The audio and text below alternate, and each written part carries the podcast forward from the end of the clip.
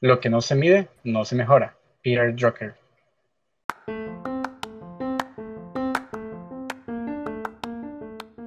Hola, esto es Voz de Dos Podcast. Soy Cecilia Santos y cada semana contaré casos de marketing, contenido o comunidad que se dan en el mundo digital. Además, estaré acompañada de alguien cuya voz merece ser escuchada. Voz de Dos Podcast cuenta con audiencia en más de 10 países, así que gracias a los que se unen cada semana y a esos nuevos oyentes, bienvenidos. La pandemia global, que al menos en El Salvador cobró relevancia a inicios de marzo de 2020, generó una gran cantidad de información de todo tipo y en diversos formatos, sobre todo los digitales. Asimismo, las redes sociales y los chats permitieron la rápida propagación de noticias, videos, audios, archivos de PDF, memes y stickers, entre otros, al punto de abrumar a gran cantidad de personas porque literal no paran de caer mensajes. Y mucho se habla también de noticias falsas o fake news y hoy quisiera dar un pasito atrás y adentrarnos a lo que genera la información, los datos. Para eso me acompaña René Ramos, jefe de equipo de Data e Investigación de Publicidad Comercial Mullen Low. Así que bienvenido René. Muchas gracias por acompañarme hoy. Así que ayúdame contándonos un poco más de ti a nivel profesional y personal. Hola, gracias así. Mira, fíjate que quizás contando un preámbulo de, lo que nosotros hacemos es el conocimiento de consumidor, profundizar en qué sienten los consumidores, qué sienten eh, con respecto a diferentes temas. Y uno de esos temas que hemos estado pues monitoreando es justamente lo que tú decías de cómo se sienten alrededor de esta pandemia. Identificar emociones, identificar qué dispara estas emociones y digamos, alejándonos un poquito de la pandemia y que hemos estado también haciendo es investigaciones de cuáles son las dolencias, digamos, o cuáles son los puntos de alegría que un consumidor asocia con una marca, que un consumidor eh, siente en un momento específico. Y nos vamos hasta a decisiones un poco más de negocio, de cómo pueden afectar ciertas decisiones en mover una categoría, etcétera. Las posibilidades son bastante grandes. Entonces nos centramos en eh, la inteligencia de conocimiento del, consumidor y la inteligencia de negocio. Esos son como los dos grandes rubros en los que trabajamos en este momento y en la parte de investigación. Y en, en cuanto a tu carrera profesional, René, porque yo sé que tú empezaste en una rama bien diferente, así que contanos un poco. diferente. Fíjate que eh, comencé estudiando diseño gráfico. Digamos, lo, lo, lo primerito que en lo que me había metido era una, una parte de diseño editorial, luego fui migrando más a la parte puramente, digamos, de diseño gráfico, que fue lo primero que estudié. Luego me moví más a la parte publicitaria, la parte de agencias de publicidad. En ese mundo me empecé a meter y, y, ha sido súper interesante. Luego fui migrando más al área de diseño estratégico y digamos donde me empezó a interesar más cómo involucraban, cómo se involucraban los datos en la toma de decisiones posteriormente, ya cuando me había como empapado de la parte de diseño estratégico, que me pareció sumamente interesante, digamos que fue como ese primer pequeño flechazo, así también a estudiar una especialización en planning estratégico. Entonces ahí empecé a profundizar en el área de, de conocimiento de consumidores y cuando ya tenía un par de años de estar trabajando con datos e investigación, tomé un posgrado de Business Intelligence.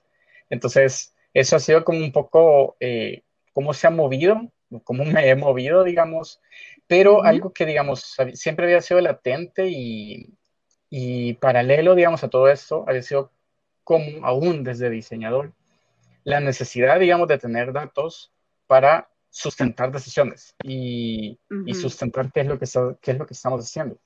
Fíjate que había un libro que a mí me marcó, digamos, en la etapa de diseño, creatividad, que se llama Cómo generar ideas, de Jack Foster. Este libro te estoy hablando que es de más o menos 1996. Yo lo conocí un poquito después, pero algo que me encantaba de este libro es que definía cinco pasos eh, súper puntuales. Y lo que dice Jack Foster, que es un publicista de los de Estados Unidos, es de que esos cinco pasos no es lo que él se inventó, sino lo que él ha identificado en común de la mayoría de procesos creativos. Entonces él dice, número uno es definir el problema. Necesitas tener súper claro cuál es el problema que estás investigando o con el que vas a trabajar, tanto a nivel de, creatividad. Y el segundo es reunir toda la información con la que puedas contar.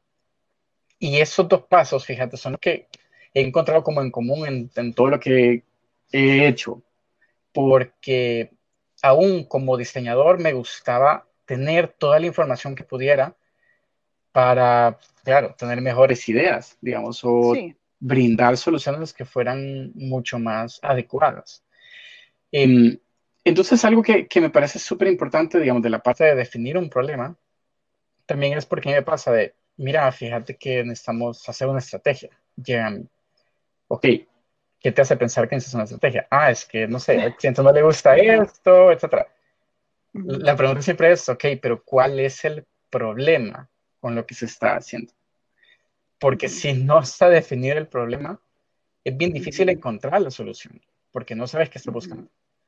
Y Correcto. Claro, y, y, el siguiente paso de buscar toda la información es tener toda la, todo lo que puedas saber. Y cuando montamos estrategias, eh, mi pregunta siempre era, ok, pero tenés, tú, si tú quieres mover, digamos, la decisión de consumo de yogur ¿Qué información tenés sobre el consumo de yogur? Si lo que crees que, que consuman más, ¿sabes quiénes consumen ahorita? ¿Quiénes no consumen? ¿Querés mover al que no consume o crees que el que ya consume consuma nuevas cosas? Entonces hay una serie de datos que empezamos a, digamos, a, a dar, no teníamos, y ahí partimos a investigar. El, el siguiente paso, el tercer paso de Jack Foster era eh, buscar la idea y, digamos, tener esa inmersión en todos los datos que tú tengas.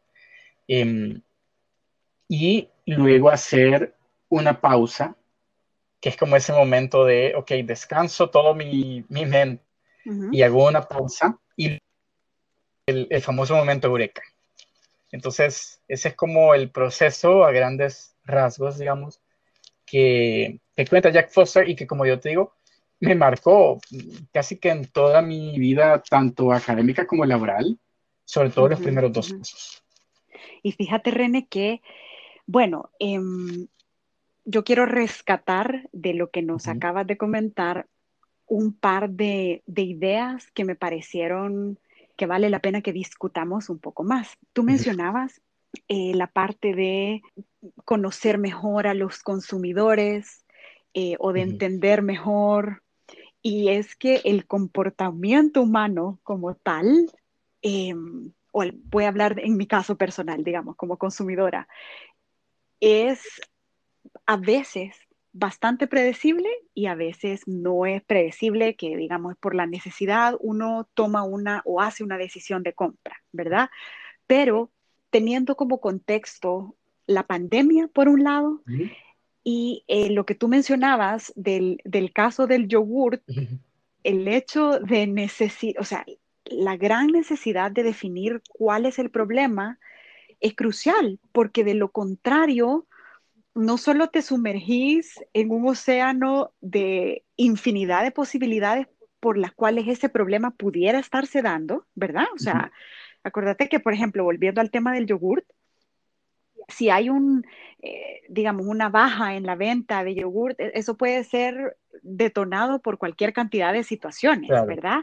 Em, entonces, me llama mucho la atención la relevancia que tú como, digamos, estudiante de diseño y luego diseño estratégico, tú quisiste fundamentar la toma de decisiones en algo tan crucial como los datos. Y me parece eh, precisamente por eso escogí este tema para esta semana, porque vivimos en la era de la información, pero probablemente la generación de datos no es un tema, ni la manipulación de datos es un tema que nos quede 100% claro a todos, y por eso, y me incluyo yo en eso, ¿no? O sea, el, eh, hay datos, uno puede conseguir datos en cualquier cantidad de fuentes.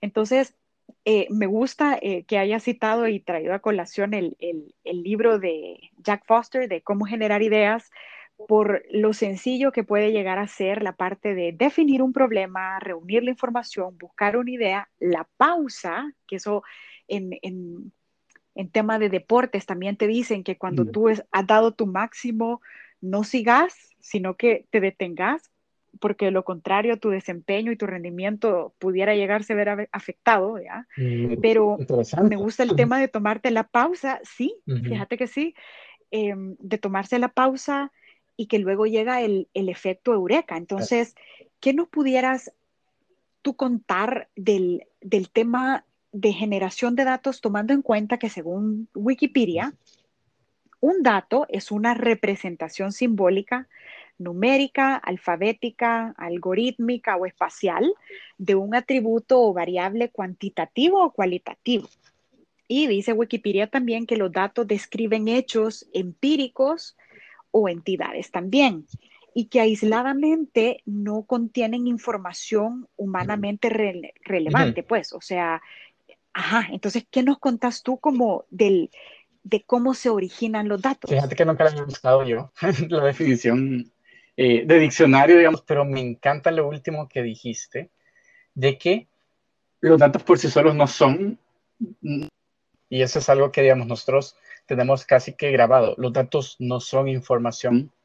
Y existe un, eh, una persona súper relevante en el mundo de los datos que es Tom Dayport. Él es el jefe del área editorial de datos de Harvard Business Reviews. Eh, esta área dedicada a la parte editorial de Harvard, y él dice, los datos son transacciones. El secreto está en cómo utilizas los datos. O sea, los datos por sí solos, y, si nos reunimos, yo te digo, Ceci, aquí está un documento en Excel y ahí están todos los datos. Los datos no son información. El secreto es, digamos, nuestro trabajo es, como tú decías, no solo la extracción y manipulación de esos datos, sino convertir esos datos en decisiones. Y al final eso es como la punta, digamos, de nuestra pirámide de trabajo es convertir los datos en decisiones. Decisiones, pueden ser las mismas decisiones que tomabas antes, pero hoy las tomas de manera más rápida. Eh, decisiones mejor fundamentadas, digamos, o mejores decisiones, digamos. Eh, entonces los datos, y eso es algo súper importante, los datos por sí solos son transacciones, no son información. El secreto es convertir eh, estos datos en información, en decisiones útiles. Ok, y en, cuanto a tu labor en el departamento de, investigación, digamos, em, en el área de publicidad, ¿cómo fue el engranaje entre decir, ok, no solamente es la parte creativa, sino que una parte creativa sustentada en datos se convierte en una mejor campaña de publicidad?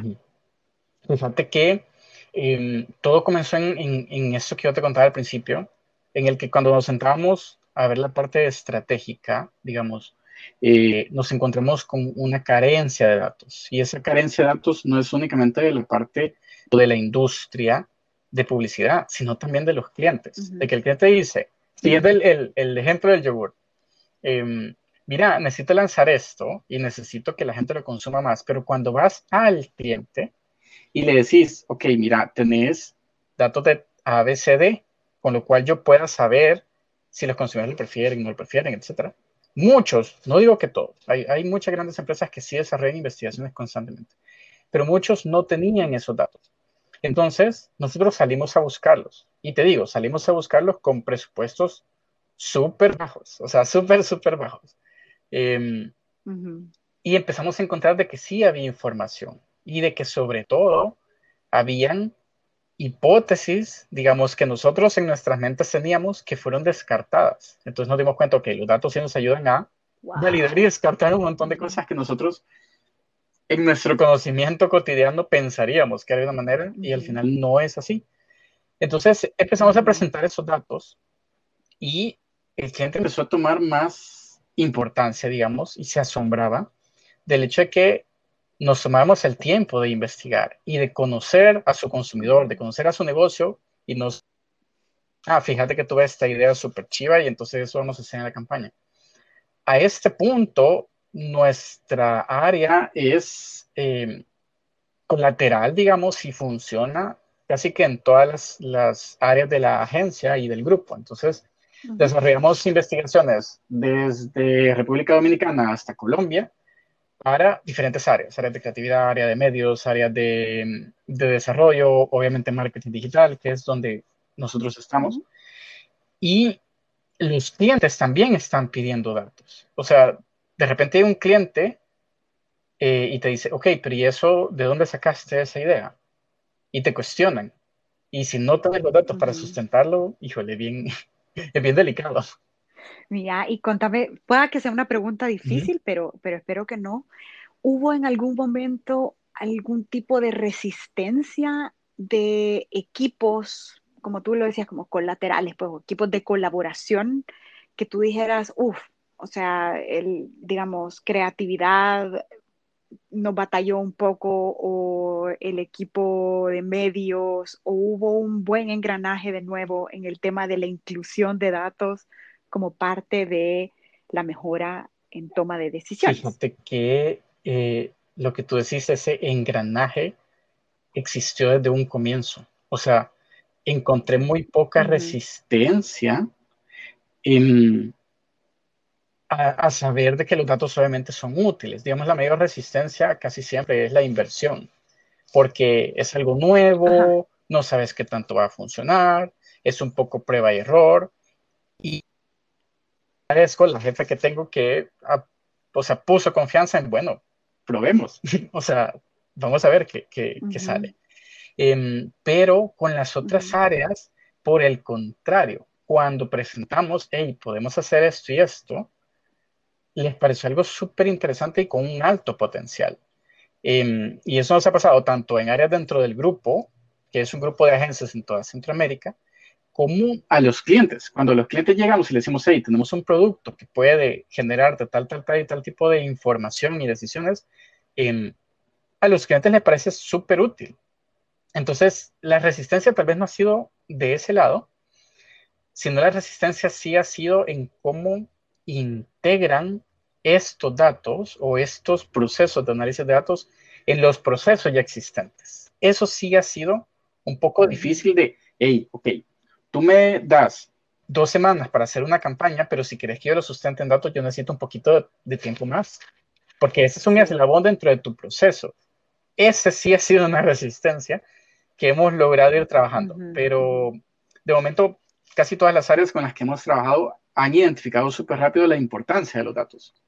Y antes de pasar a la, siguiente pregunta, René, en, tema de tiempo, sí, porque eh, yo he estado del lado de, industrias donde el, digamos, lanzar una campaña de publicidad se debe hacer en tiempo récord por X cantidad de razones, pero ¿qué tan rápido puede ejecutarse un proceso de investigación así a lo express. Ok, fíjate que hay dos aspectos importantes para, para identificar qué tipo de datos vamos a, vamos a dar a diferentes tipos de clientes.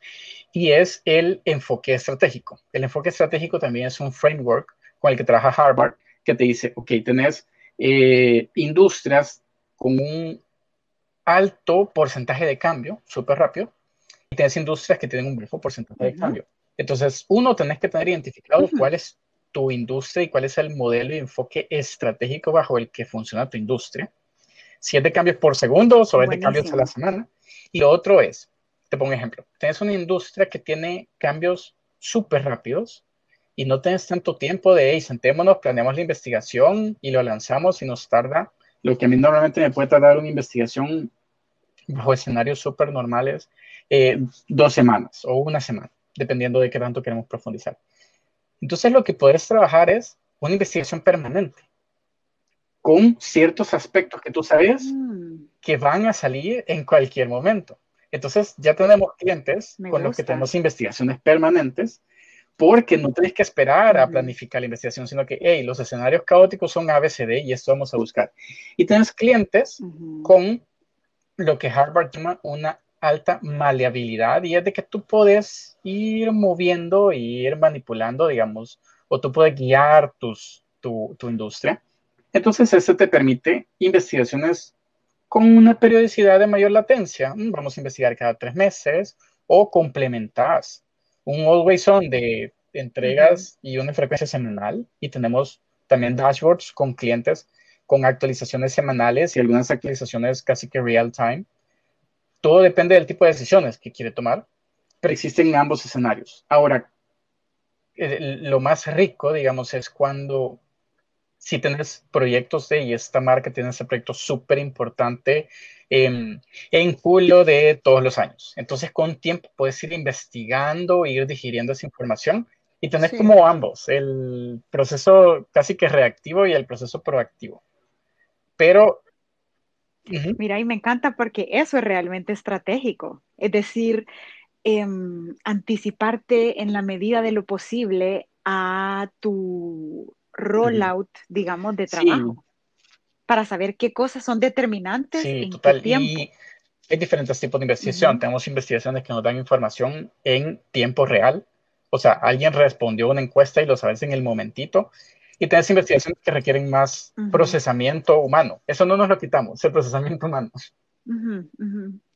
Pero digamos, eh, respondiendo a la pregunta, sí, sí pueden haber, digamos, investigaciones que te arrojen resultados. Fíjate que sí, quizás otro, digamos, depende bastante cómo tú creas tu método y tenemos investigaciones que nos arrojan, métodos de investigación que nos arrojan, que te digo, un cuarto de tiempo de lo que te toma una investigación tradicional. Y hemos logrado tener costos con una reducción de hasta el 70% de lo que te cuesta una investigación tradicional. Entonces, tenés resultados más rápidos, con menos costo, lo que te permite democratizar la investigación. Entonces ya no se reduce la investigación a aquellos grandes clientes, sino que ahora ya, y de nuestro lado te puedo decir, nosotros, las campañas fuertes que salen de nuestra unidad, casi el 90% están sustentadas en investigación porque el método nos permite tener más agilidad de investigación y menores costos. Qué bueno, qué bueno. E imagino ese, ese 90 se va a ir acercando mucho más a un 100% porque, y, entiendo perfectamente el caso de Latinoamérica, digamos, en cuanto a, a la decisión de incluir los datos, no digamos, o sea, eso a pesar de que en otros países y en otros continentes ya es un proceso más maduro y, casi que se da por sentado que todo está sustentado en datos, pero me atrevería a decir que en Latinoamérica no. Y René, en cuanto a, la cantidad de información, em, ¿qué opinas de una situación que se llama análisis parálisis?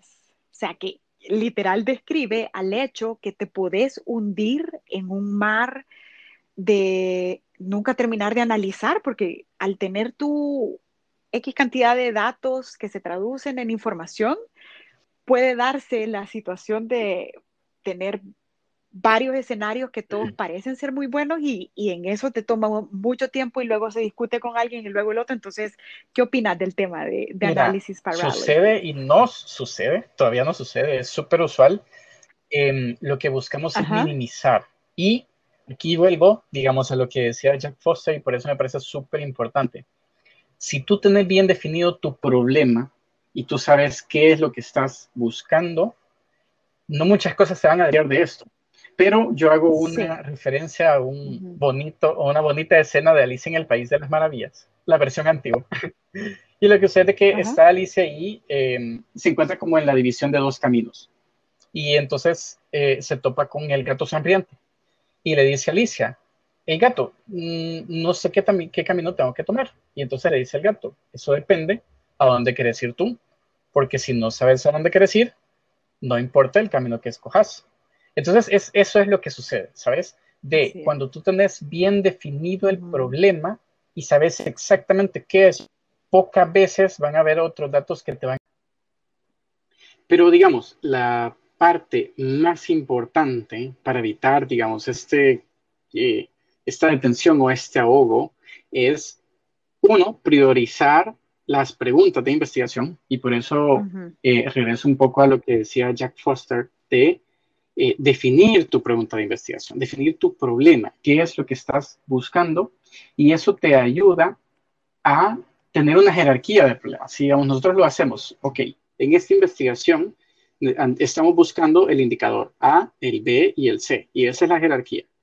Y el indicador A lo obtenemos de la fuente 1, que tenemos un nivel de confianza del tanto por ciento, que es una medida estadística, y la otra fuente tiene un nivel de confianza un poquito menor y la otra fuente tiene un nivel de confianza un poquito menor.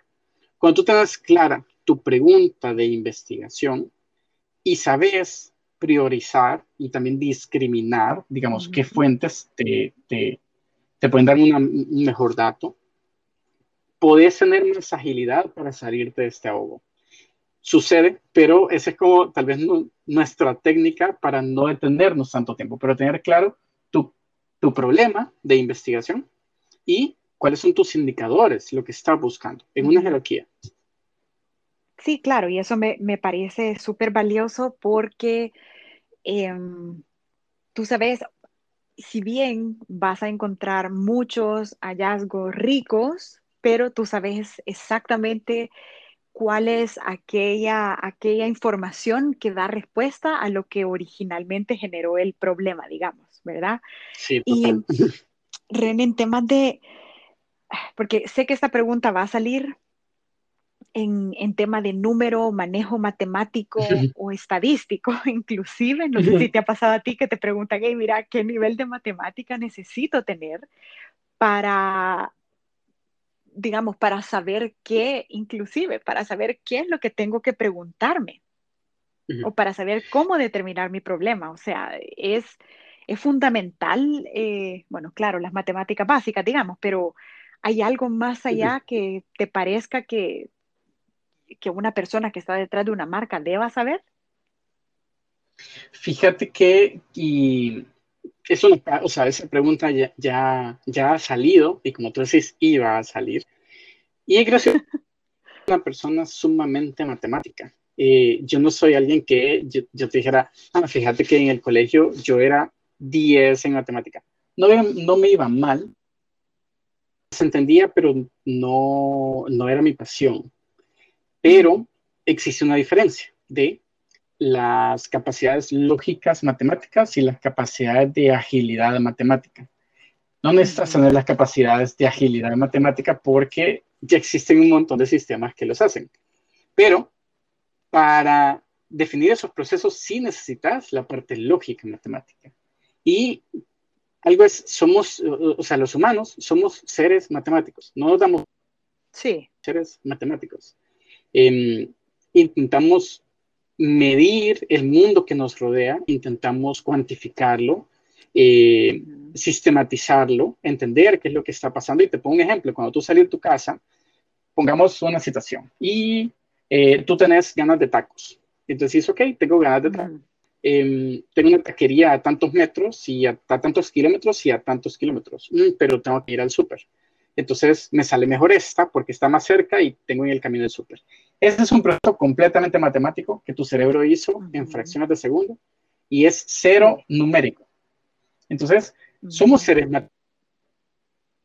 Hey, René, em, quedamos de vernos y ¿en cuánto venís? Ah, eh, en 10 minutos estás cuantificando, estás sistematizando. Tienes que, ah, ok, vienen 10 minutos, te, te, ayuda a hacer un esquema. Entonces somos seres que buscan entender el mundo a través de las matemáticas. Ahora, volviendo un poco a tu pregunta, eh, si necesitas un nivel de conocimiento, o sea, si necesitas eh, un fundamento estadístico, por lo menos, y digamos, parte del equipo está compuesto eh, economistas, obviamente muy fuerte la aplicación de la econometría, la parte de ingeniería, em, también con todo este fundamento de diferentes tipos de cálculo, tipos de cálculo de variable.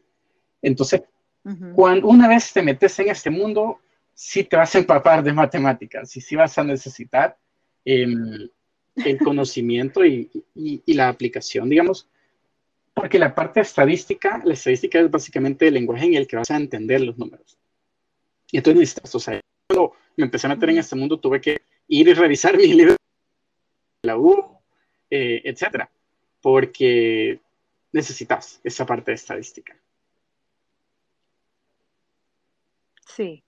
Y en cuanto a, temas de datos duros, digamos, versus lo que son un poco más cualitativos, por ejemplo, ¿qué, ¿cuál es tu aproximación? Fíjate que em, siempre los datos cualitativos siguen siendo vigentes, siguen siendo útiles, siguen siendo súper importantes.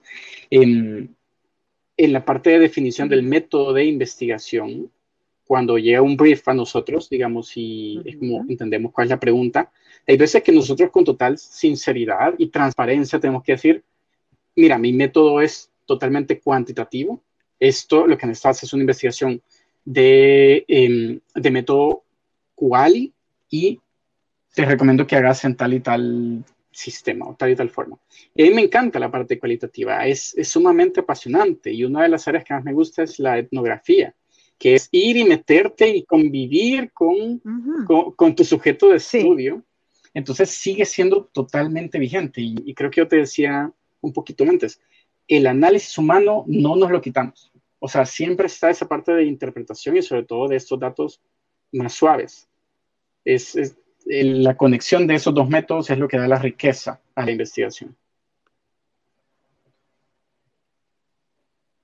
Y no, y la verdad que me gusta que tú comentas la parte de que es muy importante, pero consideras que aún así los números puros y duros Fíjate que no, no te podría decir que ninguno gana sobre el otro.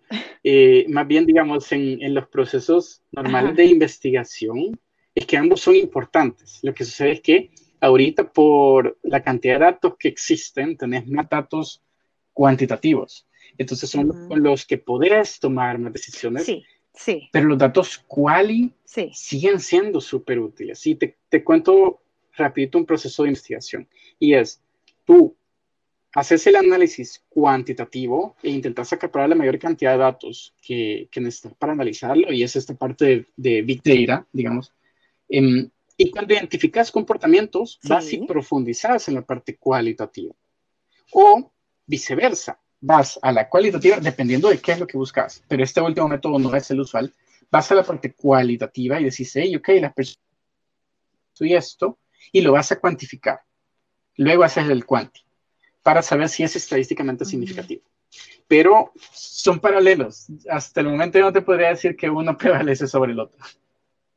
Ok, no, bueno, listo. Sí, eh, alguien me dijo que en nuestro quehacer, bueno, voy a hablar de marketing, pero que en el quehacer de marketing, pues la respuesta correcta es todo depende.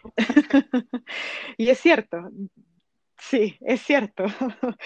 y antes de pasar, porque me gustaría conocer, René, tu enfoque en cuanto a la generación de datos y lo que esos datos han dado en información para el tema de la pandemia, sobre todo en nuestro país, pero antes de pasar a esa parte quisiera entender eh, tu postura en cuanto a qué deberían de cambiar las marcas que aún no se han sumado al tema de la recopilación y, procesamiento y análisis de datos, digamos, eh, para que lo empiecen a hacer.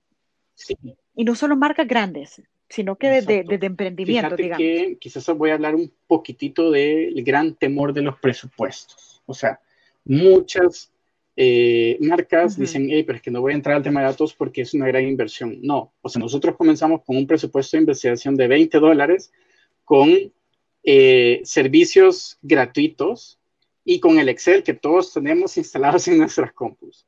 Entonces, ¿cuál es el enfoque? El enfoque no es tecnología, el enfoque es cultura de análisis de datos. O sea, lo que necesitas es inyectar esa cultura de análisis a tu empresa, como te decía al principio, a tus procesos de trabajo, de decir, hey, ¿sabes qué?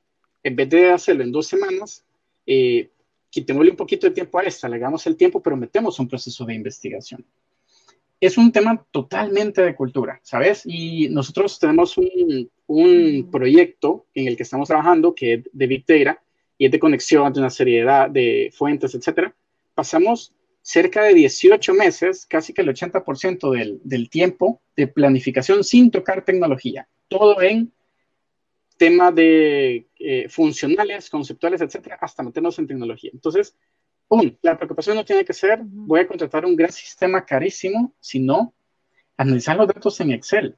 Y te pongo un ejemplo, o sea, nuestras, por el hecho de que nosotros pasamos de, de inversiones chiquitas a inversiones un poco más grandes, es porque el, el ROI sobre lo que invertir de investigación es altísimo. Como tú decías, eh, cuando el cliente ve y dice, ah, se tomó el tiempo de entender esto, tiene decisiones más fundamentadas, em, con más facilidad te van a dar negocios. Entonces el ROI es sumamente alto y mi recomendación es comiencen con un tema de cultura. O sea, casi todas las marcas, todas las empresas van a tener una base de transacciones, eh, tenés una, una, fanpage, tenés un sitio web con Google Analytics o tenés un montón de información que está en Internet de manera gratuita.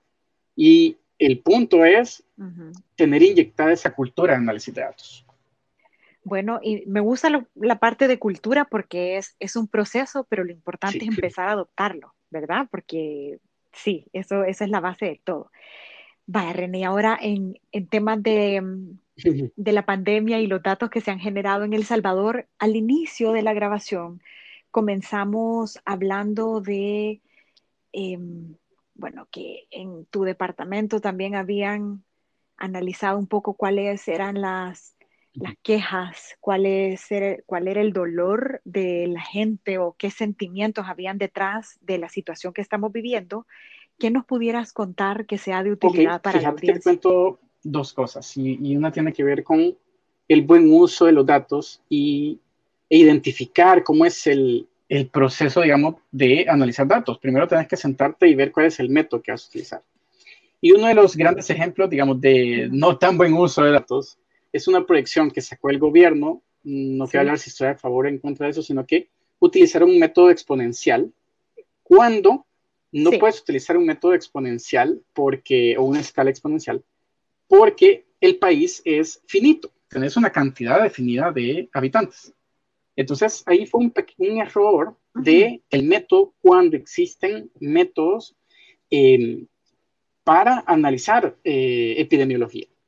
¿Qué, ¿Qué, sucede? Salió la UFG y la UES, dos universidades del país, con un método que hasta el momento lleva el ser menos del 0.1% de error. Entonces es, ok, ¿cómo también aplicas los datos? Nosotros de, nuestro lado, y era lo que tú consultabas, em, tuvimos dos análisis. Uno fue un tracking del el comparativo de los cambios porcentuales de muertos del H1N1 versus el COVID-19. Y te puedo decir que, uno, la correlación era sumamente alta, que significa de que las pandemias se comportan de una manera muy similar no estoy hablando de volumen de contagios, sino de los porcentajes que tiene de variación cada día.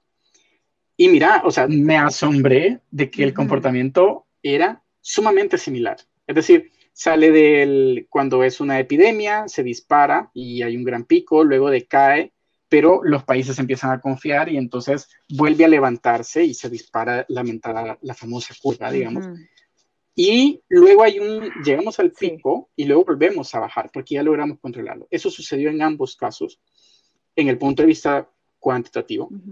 Y el punto de vista quali es, también hemos hecho análisis de cómo se sienten las personas en El Salvador ante este contexto y coyuntura.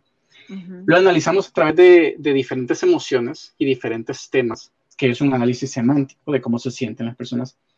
El tema que ahorita más eh, estrés genera y mayor ansiedad es el tema eh, constitucional y el tema de salud. Digamos, estos choques de poderes, toda la conversación de tenemos 15 días más o tenemos menos días de, cuarentena, cuándo van a haber más días, toda esa incertidumbre eh, desborda la ansiedad y paralelo ha existido también muchos picos de odio y de temor, choques entre diferentes partidos políticos, etcétera, pero hemos identificado cuáles son los temas que están generando más ansiedad, cuáles son los temas que están generando más odio.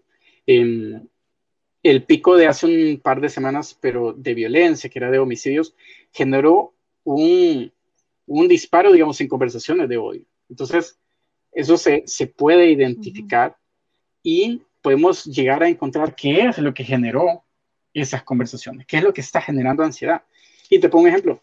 Eh, después de cada cadena nacional existe un pico de emociones de ansiedad relacionadas con ansiedad.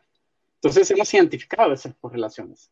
Y claro, o sea, somos, somos humanos, o sea, sentimos y como decía alguien, no somos personas eh, en una pandemia que estamos trabajando, sino que somos personas que viven una pandemia e intentan trabajar. Porque las emociones ahí están y la incertidumbre Así es. ahí está. Y eso es lo que, lo que han arrojado los datos traducidos a información, ¿no? Y, bueno, espero que em, también esta situación se vaya eh, menguando, digamos, porque sí, em, bueno, estoy segura que tú en tu, en tu departamento van a seguir liderando importantes investigaciones, eh, pero sí, hay un, hay un tema ahí detrás de, de sentimientos de ansiedad e incertidumbre que es, es realmente eh, alto, pues, y, ojalá se vaya apaciguando, René. Y mm, en cuanto si alguien quisiera empezar a entender mejor cómo generar datos e interpretarlo, René, ¿por dónde puede empezar? Mm. Tú nos mencionabas Excel, pero hay un set de herramientas que tú nos recomiendas. Fíjate que sí, o sea, voy a hablar abiertamente de herramientas. Nosotros comenzamos con procesos exploratorios en Excel y créanme que Excel es una gran herramienta y no necesitas como contratar grandes servicios. Luego pasamos nosotros a Power BI, que tiene versiones gratuitas, entonces no necesitas como una altísima inversión. Em, y luego nosotros ya pasamos al sistema de Big Data Oracle. Eh, podés quedarte en Power BI con las soluciones gratuitas que tiene Power BI y te permite analizar muchísimo los datos, te permite identificar grandes hallazgos. Y también quizás otra recomendación es, si se quieren meter en el mundo de análisis de datos, uno, la suscripción de Harvard Business Reviews es sumamente útil si quieren pagar la suscripción o si quieren solo ir y leer sus artículos. Em, también la parte editorial de ellos, sacan libros que son sumamente útiles y ricos. Digamos, esa es la parte más para ir metiéndose e ir conociendo. Luego hay un blog que a mí me parece súper interesante que se llama Toward Data Scientist, que es sobre y profundizando un poco más en el rol de un data scientist y no una forma más introductoria, pero creo que un buen comienzo es este Harvard Business Reviews para empezar a identificar porque Harvard habla del enfoque de los datos, no habla de la parte técnica de los datos, habla de la importancia del enfoque de los datos, cómo te cambian las decisiones eh, a través de datos, etc. Y vaya que eh, una publicación como esa tiene definitivamente el criterio para poder, digamos, con fe decir lo que, lo que hablan y también tienen un podcast a todo esto. es, muy, bueno, son muy integrales.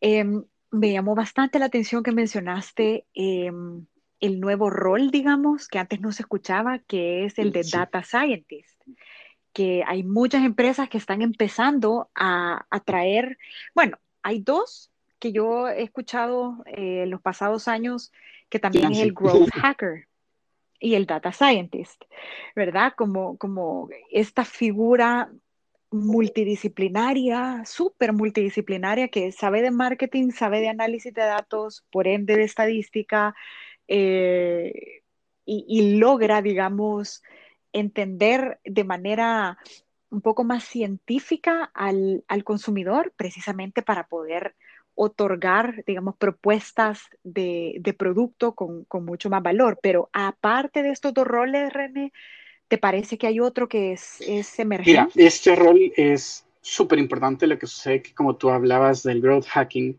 em, no es solo esa figura. Y digamos, desde mi perspectiva y mi experiencia, que trabajamos con un equipo multidisciplinario de economistas, ingenieros, personas de comunicaciones, tengo una perspectiva súper útil. Eh, necesitas, uno, los equipos multidisciplinarios bajo diferentes perspectivas necesitas un ente que una todas estas eh, opiniones y todos estos puntos de vista y necesitas la, visión de negocio, claramente. Digamos, uno de los roles que, con los que nosotros también trabajamos son ingenieros de datos, que es una parte muchísimo más técnica de conexiones, de procesamiento, de que tengas la agilidad de manejar esos datos. Entonces, tanto los científicos de datos como la parte de ingeniería de datos, las perspectivas multidisciplinarias y sentarte con un equipo multidisciplinario em, que tal vez nunca habían pensado que iban a estar en un mundo de una agencia, digamos, eso da una gran riqueza a la, a la investigación y el análisis de datos. Entonces, eh, perfiles van a existir un montón. Em, uno de los que a mí me parece como más interesantes es el, el, la parte de Business Intelligence, o sea, todos los analistas de Business Intelligence, eh, científicos de BI, etc. Em, hay una gran categoría, digamos, de roles que van a empezar a, crecer, pero creo que todo se centra en los equipos multidisciplinarios.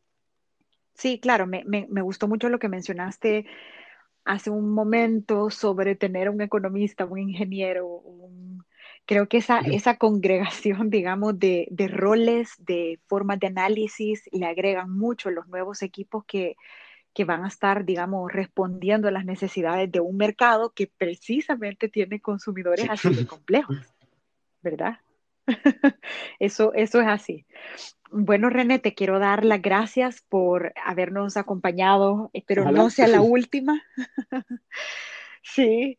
Y pasamos a la sección que se llama Alternativa, donde este espacio fue pensado para em, traer, digamos, la parte personal de los invitados, porque sobre todo, imagínate, hemos hablado de datos, de investigación, de información, etcétera. Así que yo quiero conocer una parte más personal tuya.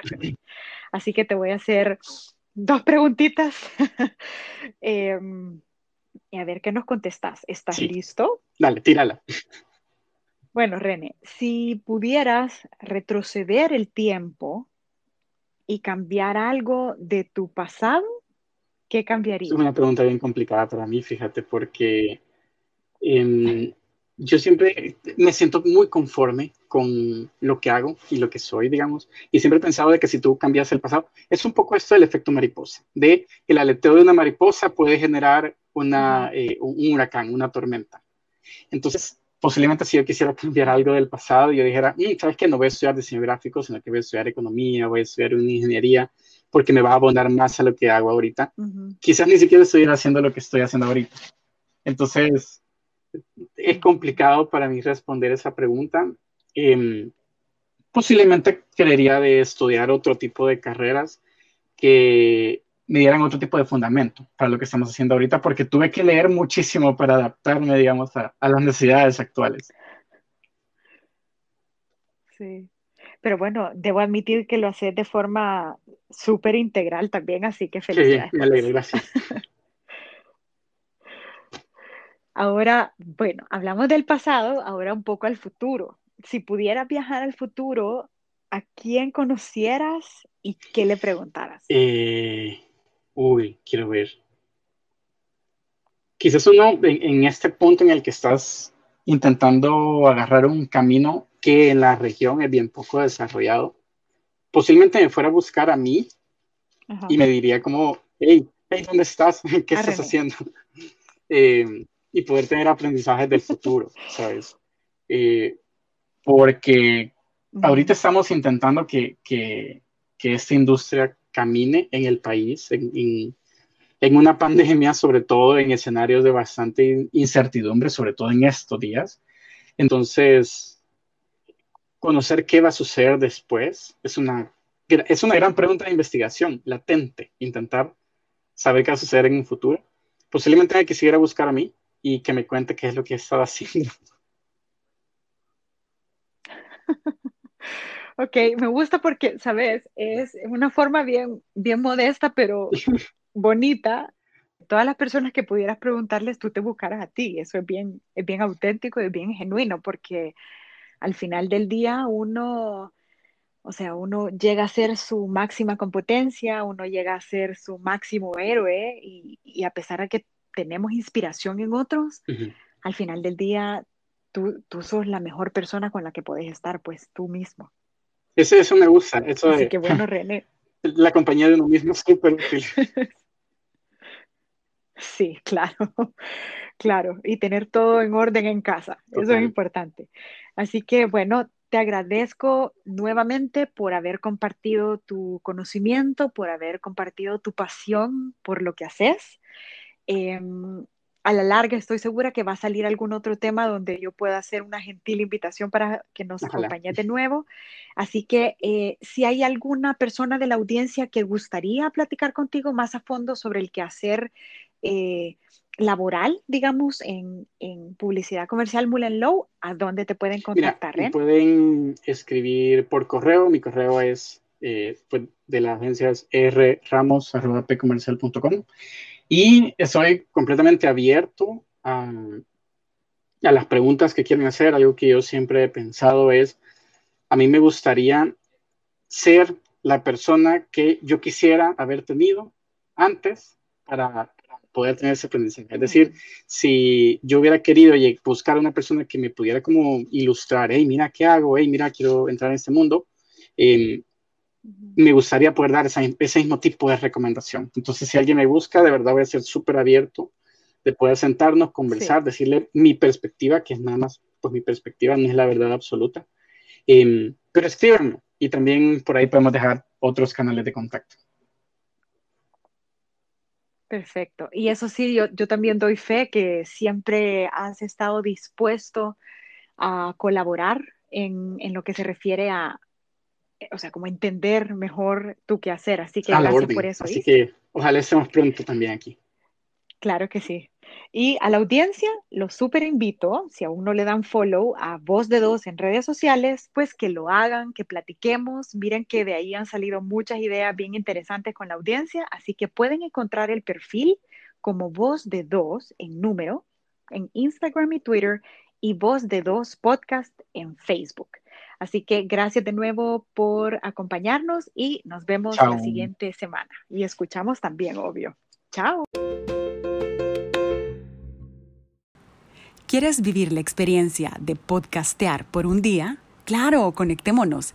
Si tienes un caso de marketing contenido o comunidad que vale la pena contar, escríbenos a arroba voz de dos en Instagram o Twitter y voz de dos podcast en Facebook.